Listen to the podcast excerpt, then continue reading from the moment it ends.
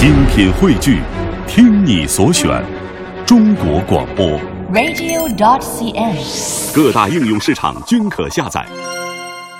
每晚九点到十点，在这座城市的上空，我都会带来一本书走进直播室，和各位一起来分享。那每一次在直播室当中和我一起来分享的，还有透过这本书啊，透过这本书的书写啊，跟我们一起分享书里故事、书外人生的这位书写者。那今天我请到的是霍燕啊，她参与了一部分《小清新文艺与生活》这本书的写作工作。马上我们请出霍燕，你好。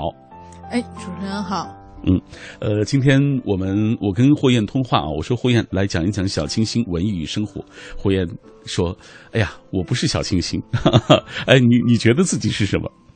就是你不属于小清新那个例子啊。呃，我之前有预告说我是重口味，但是我觉得这个重口味是说可能对生活会更加看的一些残酷的一些东西会比较多，但是。在普通的生活里，我可能会更属于小资的群体吧。嗯、那可能今天小马也看见了，不管我的穿衣打扮之类的，嗯、穿一双豹纹的鞋，那其实豹纹是反 是小清新最反对的，因为小清新崇尚自然，而我这个正好是把自然的元素提炼出来。嗯、比如说棉麻长裙，可能就属于小清新的那种。对他们崇尚那种有质感的，我们这种质感都是做出来的。嗯、啊，呃，包括我今天看到有人说，他觉得森女系列就是日本的那个森女的那个说法，嗯、就是小清新，那个就是穿的很好像很很大自然的那种，呃。对，然后包括小清新，比如说它不需要使用名牌的东西，但是。我们可能年纪小资是必须要需要名牌来不停的确认自己的身份的，所以我们都是一些更小资的一些一些群体。好吧，好，小资的霍燕来谈《小清新啊文艺与生活》这本书，来给我们讲一讲最初大家怎么想起来要编这样一本书啊，《小清新文艺与生活》。呃，最初这个选题“小清新”这个词是我一个师妹，然后她最开始想做这么一个话题，写了一篇文章。那其实我们因为这个书是我们几个师兄妹一起做的嘛，那我们都是北京师范大学的学生。那我们这个学校的特点就是女生多。那女生多就会经常我们走在路上会发现女生有同样的一种风格，那种这种风格就是刚才我们比说的，比如说尤其夏天会非常明显，那就是穿棉布的裙子，然后穿一双注重质感的那种平底的鞋，就是很少有穿高跟鞋的。然后你跟他们聊天，你会发现他们的文化以及就是他们的文化背景非常相似，他们看同样的书，听同样的音乐。这个群体是在，尤其在这种那个综合性大学里会非常的明显。然后我们对这个群体渐渐有了一个命名，大家的命名就叫它“小清新”。嗯，对。事实上，“小清新”现在这个词，它已经成了一部分人的那种审美的情绪的一个表达了。对，然后对我觉得它现在已经是渐渐的固定下来，但是，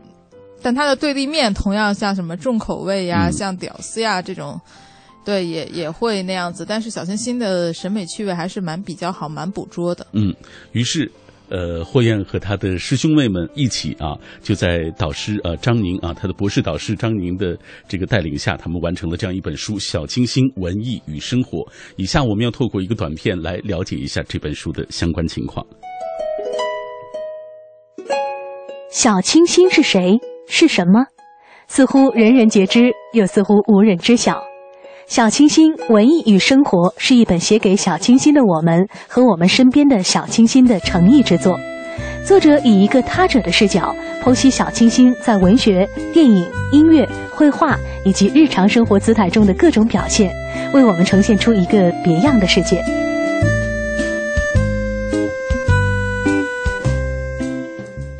小清新文艺与生活，这就是今天晚上小马要推荐给电波那一端的朋友们的。来，呃，火焰，接下来咱们打开这本书，看看你们是通过哪几方面的内容来呈现所谓小清新的文艺与生活的。来，呃，就是刚才我有说到，其实辨别这样一群人最特，就是刚才我其实已经有讲到辨别这样一群人的方法，一个是他们的穿衣打扮，嗯。一个是他们的相同的文化背景，那这个相同的文化背景，我们很容易分出来，就是读书，他们读什么样类型的书，看什么样子的电影，听什么样的音乐，看什么样的绘画，然后他们平常的穿衣打扮是什么样子的，用什么样的品牌，然后平常的生活爱好、兴趣是什么，那这些对于他们的分类，在这本书里都有，然后他们的集合体就是小清新的这一个群体。嗯。包括小清新文学、小清新电影、小清新音乐啊，包括绘画，包括他的生活姿态，这些啊综合起来，可能都能从方方面面去阐述所谓的小清新的文艺与生活。接下来我们要看看大家的留言。今天很多朋友谈到他们眼中的小清新，来看看霍燕，你认不认同他们的说法？比如说荷兰鸣笛，他说小清新，我觉得属于那种清水出芙蓉，天然去雕饰的真纯淡雅，从内而外脱俗不装。呃，比如说。呃，张瑞佳的《夏天协奏曲》虽小众啊，这个但是夜晚品茗欣赏，丝丝清新会使得浮躁不在，心境静谧。小清新的文字啊，平和素静，或许还有淡淡的忧伤。像晚睡姐姐的《你配得起更好》，神威的《出发吧》。还有趁青春和梦想还在，啊，优美治愈啊，怡情会心，如沐春阳，这是他所理解的小清新的文学和小清新的人啊。还有苏小克，他说一般人眼里小清新都是年轻人的一种特质，但好像有些不会变老的，只会不断长大，就像陈绮贞。自称永远十八岁，还有五月天的阿信，还有我的同事的一个姐姐，同事的姐姐都快四十岁了，啊，他们的清新是因为他们的心境不老，都发自内心的优雅啊。你同意这种说法吗？就是他说小清新在很多人眼中是属于年轻人的特质。呃，对，小清新的群体还主要是在大学，然后以及大学往上，但是一旦他嗯。就是小清新怎么讲？就是他的一个重要的一个个性，就是他其实与社会是不用没有那么大紧密的接触的。那他对于缺乏这个环境，他最后的一个堡垒是在学校，只有他在学校才有这么无忧无虑的一个生活。那只要他一旦进入到社会，一旦真正进入到工作，他的。就是刚才有网友提到，他清新的气质很容易就会受到社会的一些沾染的一些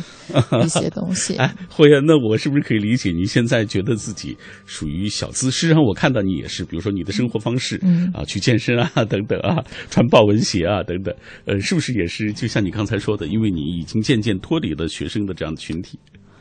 呃。就是我，呃，怎么讲？就是我其实通过通过这本书的解读，大家其实走进去这本书看，也会发现说这个群体是存在很大的问题的。这个群体它不与社会接触是很大的问题。那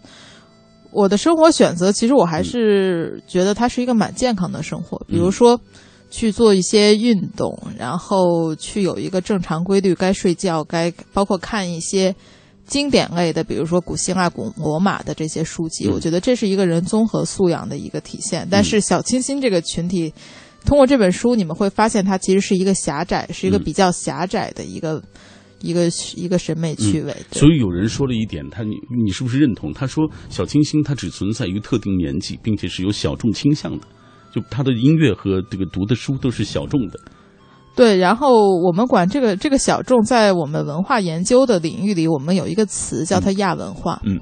就是它是主流文化的一种补充，嗯，然后呢，它是主流文化的一种补充，但它有可能会就是怎么样，就变颠覆主流文和文化，或变成主流文化的一部分，嗯，那这个颠覆和变成文化一部分，它其实是通过商业的模式来进行操作的，所以我们。也会渐渐发现，小清新会被这种这种个性会被商家捕捉到，嗯，呃，也会变成文变成一种文化消费，对吧？对，没错，嗯，呃，品味书香，我们今天带来的这本书《小清新：文艺与生活》啊，我们请到直播室的推荐人，也是这本书的作者之一霍燕啊，呃，关于霍燕的情况，我们以下要通过一个短片来详细的了解一下。本期嘉宾霍燕，当代文学博士。出版过个人作品八部，共计百万字。二零一三年获得新西兰路易·艾黎国际作家奖学金，并赴新西兰创作，成为第一位获此殊荣的中国作家。作品见于《十月》《北京文学》《山花》等杂志，被《小说月报》《中篇小说选刊》《中篇小说月报》等多次选载。李约翰《秘密》入选二零一三年度最佳中篇小说、最佳短篇小说。二零一二年从事文学评论工作，获《中国图书评论杂志》二零一二年度最佳评论奖。编剧话剧《开心麻花》《疯狂的石头》。二零一零年开始为北京作家协会签约作家。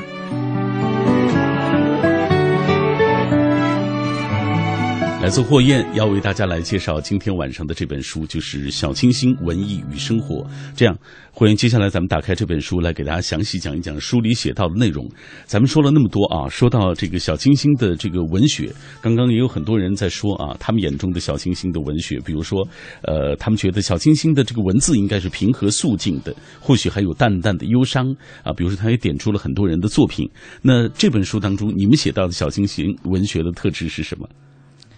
呃，我们其实就是这本书对我们呃我们来看的话，它其实还是蛮专业的一本书，就是它的内容会比较贴近于文学各个方面的一个研究的地步。那所以我们就不是简单的一个介绍性的性质的一个东西，比如说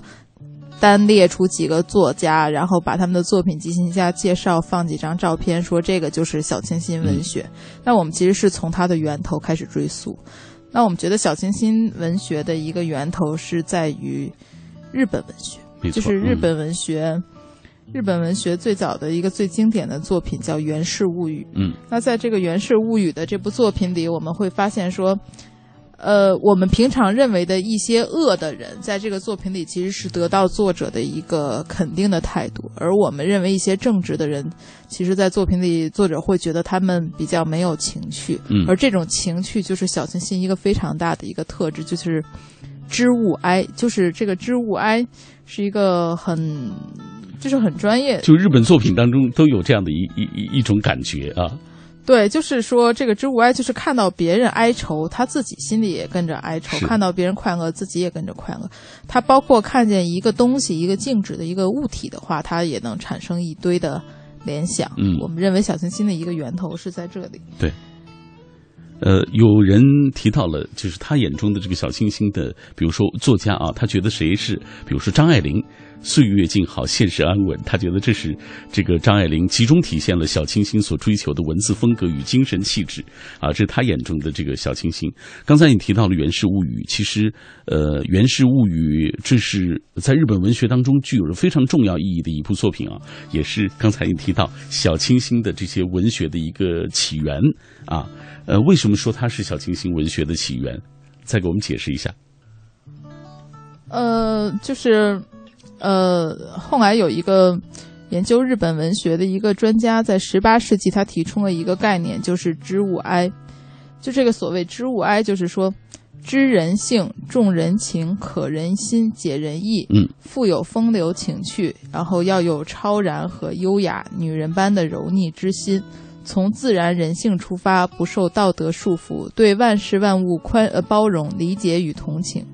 尤其是对思念、呃，对思念、哀怨、忧伤、悲伤等刻骨铭心的亲理情绪有充分的共共感力。那其实我把这个关于知物哀的这一个大概的定义读完，其实我们就觉得这已经是小清新平常生活里的一个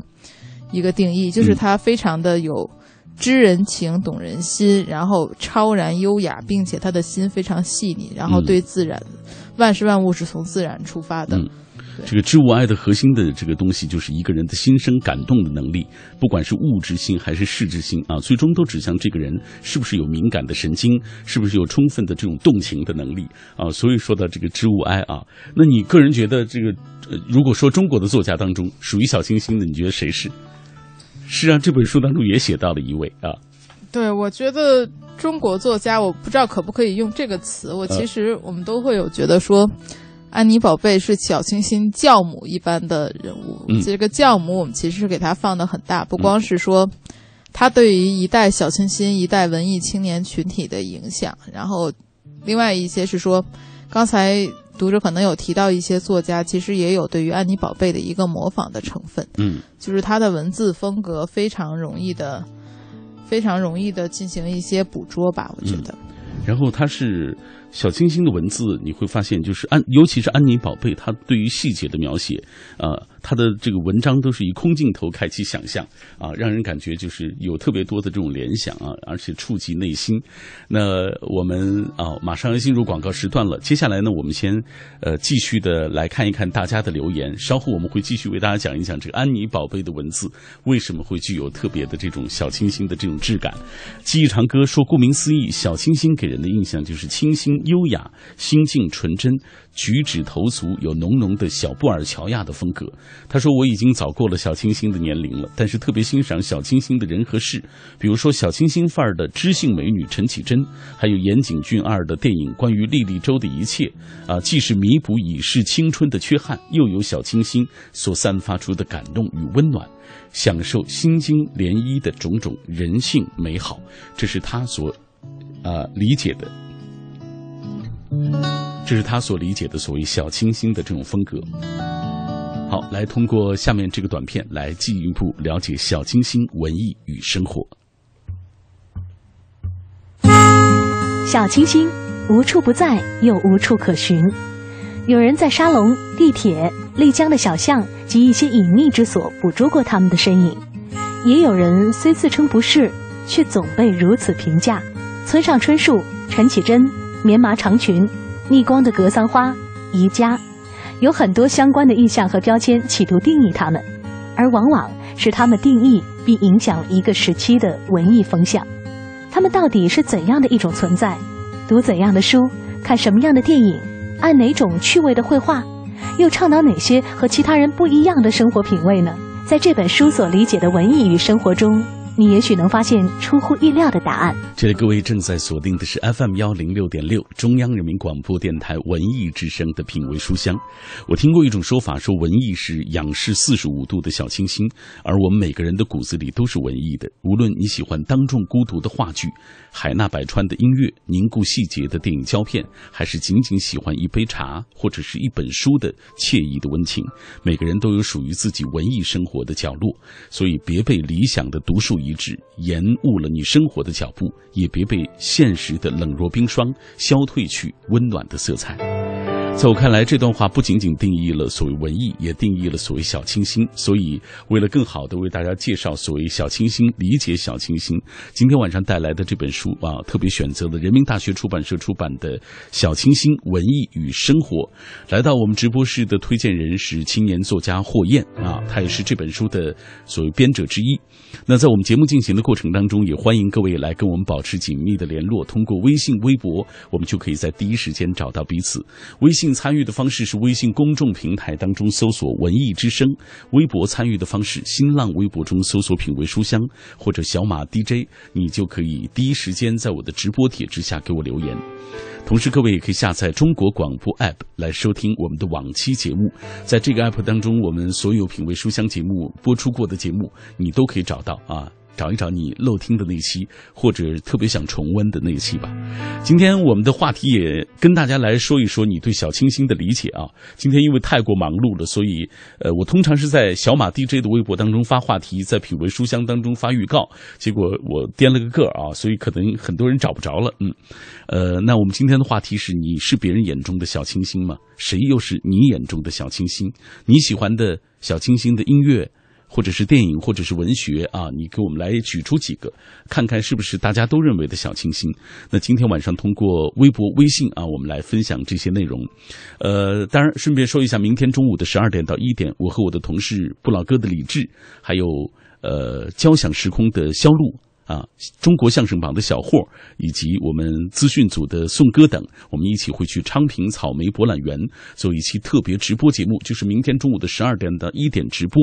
当然，如果你也想去我们的这个现场参与我们的互动，可以在明天上午的十点半啊，有点早，到昌平草莓博览园的四号门集合啊。到时候我们会有专门的工作人员在那儿等候大家啊，告诉大家，嗯，你会告诉那工作人员，你说我也想参与你们的现场互动啊，你就可以跟。跟着进去了，当然，如果嗯你想自己买票去也没关系了啊。另外，四月四号开始，那我本人休年假，呃，一直到十二号，这期间品味书香节目都是拜托我的同事来帮我呃跟各位一起来分享。呃，先要谢谢我的同事们，当然也希望各位能够继续支持我们的品味书香节目。接下来，霍燕，我们来看看大家所说的这个小清新啊，大家的这种理解，呃，五花八门，呃，怎么样的理解都有。趣物说，呃，我觉得小清新是一种生活的状态，单纯、美好、自然的。现实世界很喧嚣，绝大部分人都和小清新无关。小清新或许只存在于我们的想象和向往当中，现实生活里真的是难觅踪迹，或者是现实生活当中，绝大多数的人可能在呃这个呃匆忙的生活当中已经很难感受到了。只是在特定的一些生活的环境或者某一个生活阶段当中，能感受到。就像霍燕所说的，你觉得小清新属于学生时代的一个状态，可能离开了校园，离开了学生时代那种相对无忧无虑的生活之后，可能这个小清新的状态就很难再找到了。来，我们再看看其他朋友的留言。苏小克，他说：“同事姐姐说我小清新，啊，喜我喜欢去装修精致、漂亮、安静的咖啡馆看书。”啊，但是我读的书不不小清新，喜欢悬疑的，还有点重口味的。呃，我觉得这个啊，嗯，比如说穿上休闲装读纳兰词、看《红楼梦》的时候就很小清新。还有黄建为、陈绮贞的这个所谓歌特别小清新。呃，比如舒富珍和毛明基的所谓藏地白皮白皮书，我觉得也是属于小清新的代表。还有朋友提到了，呃，这个以小清新的作家和作者来说，呃。比如说，他觉得安妮宝贝啊，的确是给人感觉很小清新的那位。呃，刚刚上半时段咱们也说到了，安妮宝贝的确是，呃，这个所谓中国的这个小清新的一个作家当中的一个代表。为什么这么说？胡言？呃，我觉得在安妮宝贝来讲，怎么讲，就是小清新文学它有几个特点。那其实安妮宝贝都是很符合这些特点。那你会发现，小清新文学它最大的一个特点是它强调抒情。嗯，它这个强调抒情，其实是对中国文学传统文学里文以载道这种观念的一个反叛。嗯，对，就是我们传统是认为文学应该被赋予一些道德说教或者说政治传达、传递思想的任务。那我们读书的时候，经常会要求说这篇文章我们提炼了什么思想，但是。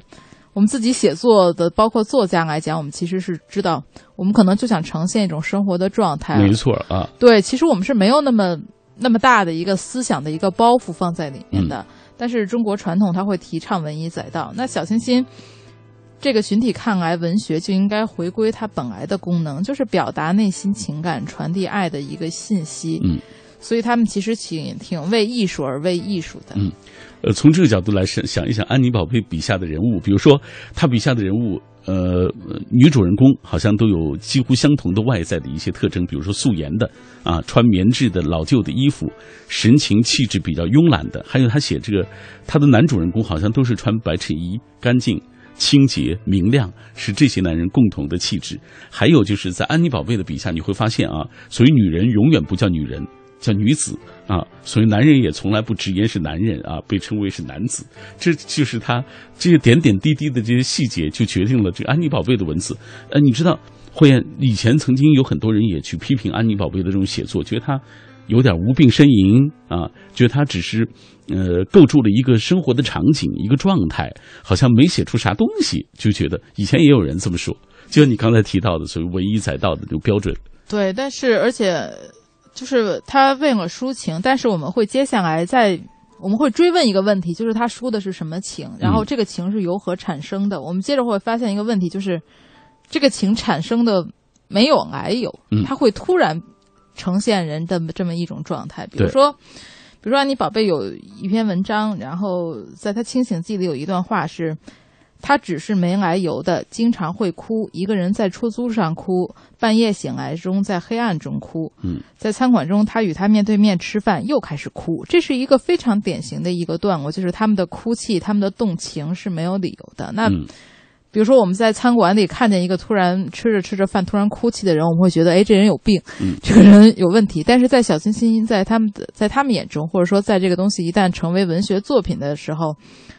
我们就会发现这种东西一点儿也不显得突兀，而且我们还会带入自己的感情，产生同感，仿佛自己就是那个主人公，嗯，也会这样肆无忌惮、这样忘情的哭泣。嗯，好，我们再来看大家留言。他说：“不是所有的文艺青年都是小清新的，但是小清新，我觉得一定是文文学青年。像安妮宝贝的文字，三毛的散文，也是小清新的最爱。多愁善感，情感丰富，呃，向往和沉溺于自由、朴实、真实、自然的精神生活，这些都属于小清新的专利。不热衷宏大厚重，也不随波流俗。”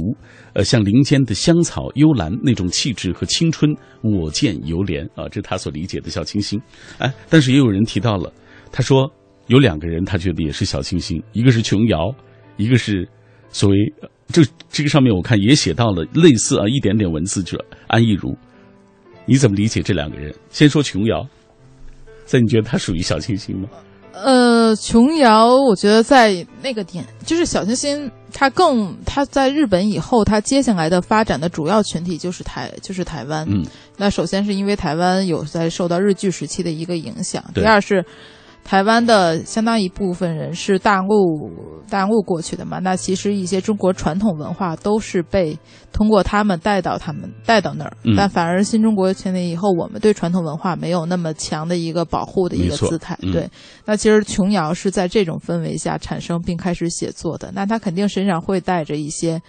这样的特质，嗯，很多人也说，就是好像台湾的音乐啊、文学，好像包括电影，这个小清新的有很多啊，都是很喜欢的。那这本书当中其实也写到小清新电影，呃，你个人觉得有朋友提到岩井俊二的所谓关于莉莉周的一切，它属于小清新吗？这个就是一个非常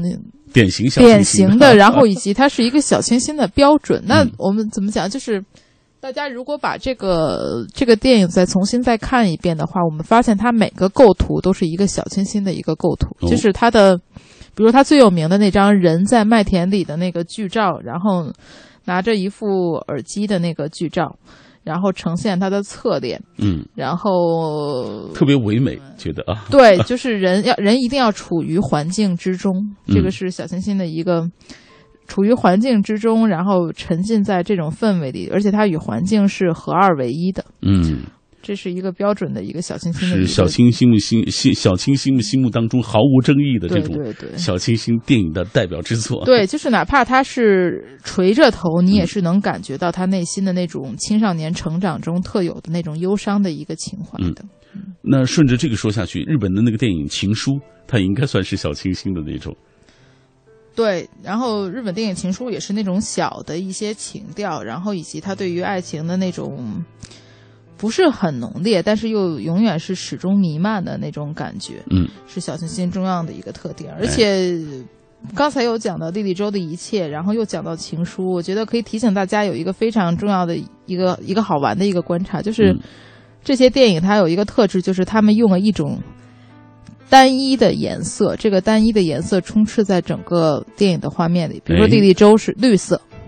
比如说《情书》是白色，它的白雪。那比如说还有一个电影《蓝色大门》，它是蓝色。啊，台湾导演的。对，然后还有一些绿色的，就是这几个电影都非常的突出它的颜色。但是我们绝对不会见到商业片，或者说，嗯，王家卫电影里，王家卫电影里的颜色是非常。杂的是非常你辨别丰富，你辨别不出来的。但是小清新它只有一个颜色。嗯，好。呃，那些年我们追过的女孩啊，我们一起追的女孩，这也是好像很多人提到的。今天他们说这个小清新电影的一个代表啊，还有人提到了说《花与爱丽丝》什么《夏威夷少年》等等啊，这他所理解的这个小清新音乐或者电影当中都是应该所具备的。呃，当然也有朋友提到小清新的音乐啊，这本书当中其实也非常深入的为大家介绍了，比如说陈绮贞啊，陈绮贞这个是。毫无争议的就入选了大家所有觉得这个小清新的一个代表，啊，包括音乐的代表，啊，这本书当中我看也写到这本所谓陈绮贞的音乐，嗯，来给大家讲一讲小清新的代表陈绮贞啊。呃，小，我觉得陈绮贞，她首先有一个她的声音特质，就是她的声音其实，我看不是标准意义上的那个，她是七五年的，然后那她的声音其实还是一个。少女的声音，我们可以称为它是一个很萌的声音。那刚才我们有讲说他的文学，呃，文学是反对文以载道的这个传统。那其实陈绮贞的声音，她反对的可能正是我们，比如说最近《我是歌手》里韩红他们那些大气磅礴的对大气磅礴那种飙高音的那种对对对唱法，陈绮贞跟她完全是相反的。它是一种典型的萌化的声音，嗯他的声音像，就是他的。我们专业一点，就它的发声位置会比较靠前，嗯大多是用真声，然后有时候会出现一些鼻音，然后有一些无伤大雅的一些走音，这是他关于他声音的一个特质。嗯那他，比如说他的个人姿态的话，他其实这么多年他一直在坚持独立音乐的创作，然后一直在坚持追求梦想。嗯，对，这些都是他成为这个小清新的不二的选择啊。呃，来，我们接下来继续透过一个短片来详细的了解这本书《小清新：文艺与生活》。小清新群体没有固定的组织，但形成了相对稳固的趣味和风格。他们活跃在各种文艺论坛、豆瓣网、文学沙龙等场所，有时甚至左右着一个时期的文艺风气。《小清新：文艺与生活》这本书以轻松可读的方式研究越来越热的小清新一族，讨论他们的起源和表现，重点展示和分析小清新一族特殊的生活方式。文艺生活包括他们喜欢看的电影、文学、喜欢听的音乐，以及他们日常的行为、身姿和服饰、星座等文化现象。品味书香，我们今天带来的这本书《小清新：文艺与生活》，实际上就像霍燕所说的，这本书其实不是一个特别好懂的。你觉得可能呃，你最熟悉的那种状态，它其实是对小新、小清新进进行了一个非常深入的一个探讨啊。呃，接下来咱们刚才提到了文学，提到电影，提到音乐，我们接下来说一说小清新的这种生活的姿态。事实上，现在小清新已经成了某一类的年轻人他们的生活态度、审美口、消费倾向啊等等这种所谓的这种一个代表。呃，来讲一讲小清新的这个所谓生活姿态。呃，我觉得我们大家可以去看一下身边你认为小清新的那些人，尤其在越来越热的夏天，是不是这样一种穿衣的打扮？就是说，嗯，呃，他们不崇尚名牌，他们不要求、不允许自己的身上有一个很大的一个 logo，他们喜欢穿一些质地舒适、风格自然。材料天然的服饰，比如说棉，比如说麻，嗯，然后它们的颜色其实不不是花里胡哨的，它是一种黑白灰、米黄、大地色为主，然后它讲究色彩搭配是很明快，然后它们的款式是偏长，绝对小清新是不可能穿超短裙这类的东西，然后它会采。就是这些衣服，其实我们看起来很素，但是我们再仔细看，它其实有一些装饰品，比如说蕾丝，比如说刺绣，比如说娃娃领，再就有配上一些小细节啊。对，它会配上一些细节。然后，小清新，小清新的身体姿态一定是很轻盈的。然后呢，他们享受被身体被这种衣服层层包裹的一种感觉，并且他们不会浓妆艳抹，他会、他们的妆会很淡淡薄薄的一层，然后若隐若现。对，这个是小清新的穿衣打扮的一种风格。嗯，那小清新，比如说他们的这个呃所谓生活的一些习惯，不包括消费的一些呃习惯，呃是不是也也可以就是有一个界定呢？呃，小清新的，刚才我们讲就讲小清新谈到一个他的爱好，他有一个非常大的爱好是，也不是一个，就是他会主要会爱好旅行。嗯，然后我们一定要记得，这个对于小清新来讲，它不能叫旅游，一定要叫旅行。这两个的区别就是说，旅游是指那种团队游和去嘈杂拥挤的那种景点，嗯，但是旅行是指脚踏实地的感受和行走。然后他一直强调一种在路上的一种姿态，然后他们喜欢去一些古镇，比如说丽江啊、凤凰啊、嗯阳朔，嗯，然后包括有人也提到了婺源，说是那里就是小清新最爱去的一些地方。嗯呃，然后这个是他们的爱好旅行。那接下来小清新还特别爱好一种方式表达自己，就是拍照。拍照，他们拍照的一个方式是说以自拍，但他们自拍绝对是不会给你看全脸的，他们会给你看一个侧脸，就是我们有讲说我四十五度角，或者我嗯选一个、对 选一个角度。然后这个是他们拍自己的方式，然后他们还有一个方式是拍物，嗯他们专门的拍物，比如说他们会拍一些花儿。我最近在学校，因为天气转暖，学校有很多植物，我看见一堆姑娘在拿着相机在那里拍那个 各种各样的一些花儿。嗯然后，那比如说，他们还经常让自己的身体一部分，然后和这个物来合影，嗯就是他们认为自己的身体跟他这些物都是平等和独立存在的。所以我们可以想象一个画面，就是有些小清新经常会光着脚脱了鞋，把鞋放在旁边，嗯然后让脚跟鞋合影。他不认为说这两个东西是一个谁占有谁、谁踩着谁的感觉，而是说我们两个东西都是平等的。嗯，呃，我也看到有人在说啊，这个呃小清新是其实是依赖某种品牌去完成的啊。他说这个比如说喝雕刻时光的咖啡，穿无印良品的棉布裙子，去宜家买一个玻璃杯，这是小清新的这种生活。你赞同这样的说法吗？呃，所以就是有讲说，其实小清新他不追求的。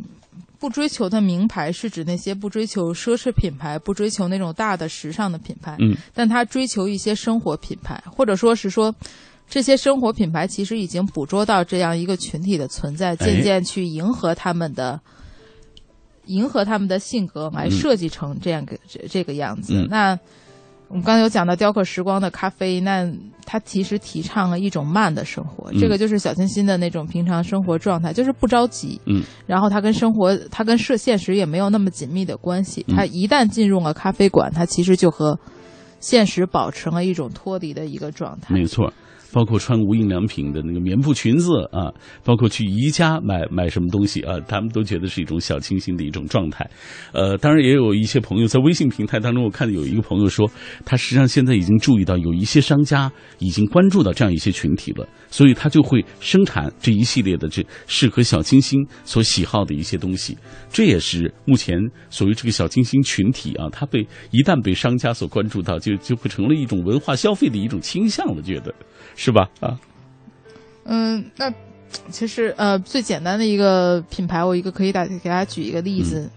凡客。凡客曾经有一段时间推出了二十九块钱的那个 T 恤，没错。对，嗯、然后那个 T 恤它会强调两点，一个是说这个 T 恤是每一件都是纯棉的设计，那纯棉其实就是切合小清新对于生活那个质感的要求。嗯、那另一个是说每一件 T 恤都有一个故事，每一个 T 恤都有一个专门的设计师。嗯。这个都是对小清新对于个性的强调的一种一种满足。嗯，好，品味书香，我们今天带来的这本书啊，来自于呃张宁主编啊，呃让霍燕参与到所谓编写工作的《小清新文艺与生活》这本书。那今天我们也特别请到了霍燕走进我们的直播室，和各位一起理解书里的小清新以及他所理解的小清新，继续透过一个短片来进一步了解这本书。小清新是谁？是什么？似乎人人皆知，又似乎无人知晓。小清新文艺与生活是一本写给小清新的我们和我们身边的小清新的诚意之作。作者以一个他者的视角，剖析小清新在文学、电影、音乐、绘画以及日常生活姿态中的各种表现，为我们呈现出一个别样的世界。